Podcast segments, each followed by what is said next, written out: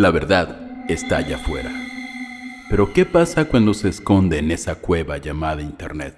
Foros, páginas encriptadas, deep web, archivos perdidos y un sinfín de información se encuentran al alcance de cualquier persona que busque la verdad y no tenga miedo a encontrarla.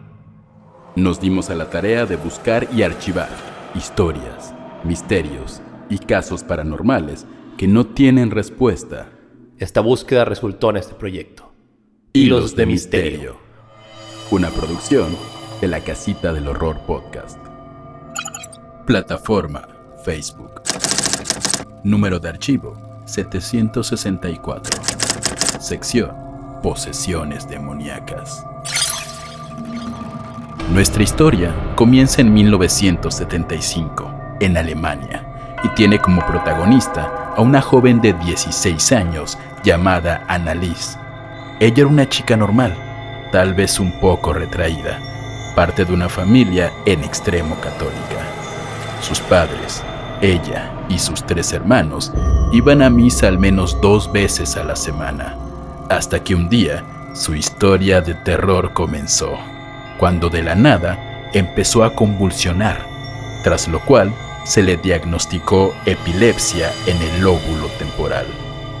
Las cosas fueron de mal en peor, y el comportamiento de Annalise pasó de ser de una joven dulce y devota a una persona violenta que no dudaba en insultar y morder a su familia cada que tenía lo que parecían ser ataques de ira.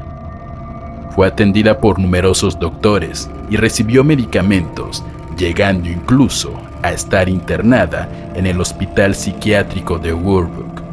Pero esto solo empeoró la situación. La joven desarrolló una profunda depresión, tan grave que su familia la regresó a su casa. Allí no toleraba ver objetos religiosos como rosarios o crucifijos, ya que al verlos los despedazaba. También tenía alucinaciones y escuchaba voces que le decían que se quitara la vida.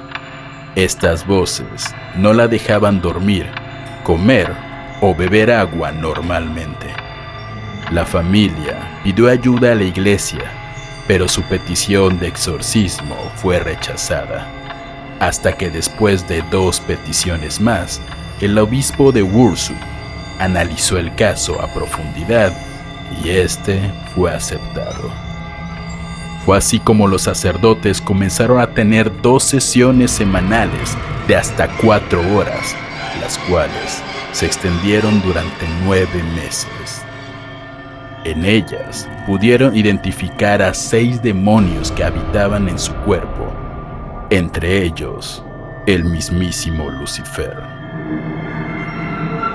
Decenas de cintas de audio almacenan más de 42 horas de grabaciones de los exorcismos, los que también fueron presenciados por vecinos y amigos de la familia, quienes señalaron que la joven era capaz de hablar en diferentes lenguas y que incluso tenía diferentes voces. Durante las posesiones demoníacas, Annalisa adquirió una fuerza sobrehumana, tanta tenía que ser sometida por tres hombres e incluso en una ocasión la encadenaron a la pared.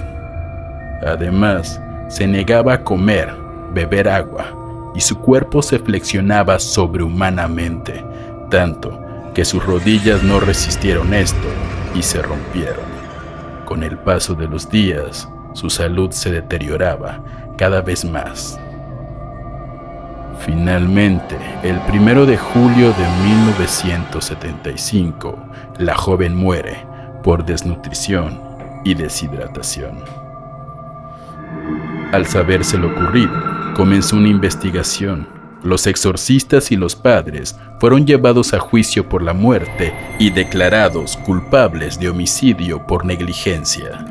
Se les condenó a seis meses de cárcel, pero quedaron en libertad condicional por tres años por fianza. Varios años después, obispos alemanes solicitaron a Roma que revisara el rito del exorcismo a la luz del caso.